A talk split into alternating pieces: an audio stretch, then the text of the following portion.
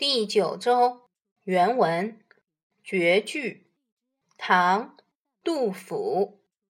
两个黄鹂鸣翠柳，一行白鹭上青天。窗含西岭千秋雪，门泊东吴万里船。注释：一、鸣翠柳。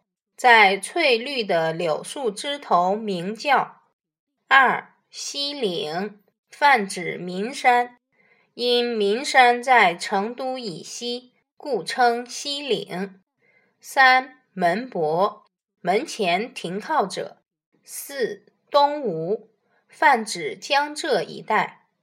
解析：杜甫的这首绝句。的确是一幅美妙的山水条幅。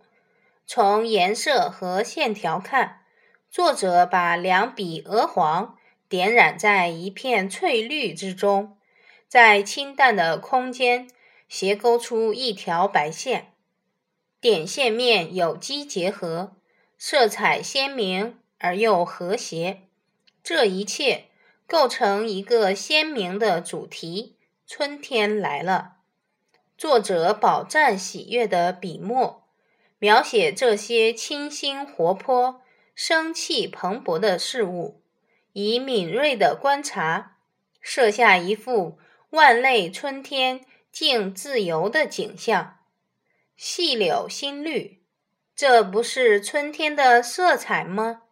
黄莺唱和，这不是春天的声音吗？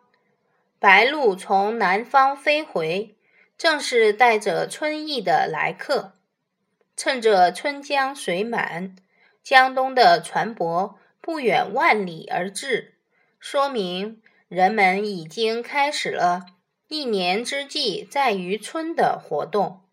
大意：草堂外，两只黄鹂在翠绿的柳树枝头鸣叫，一行白鹭。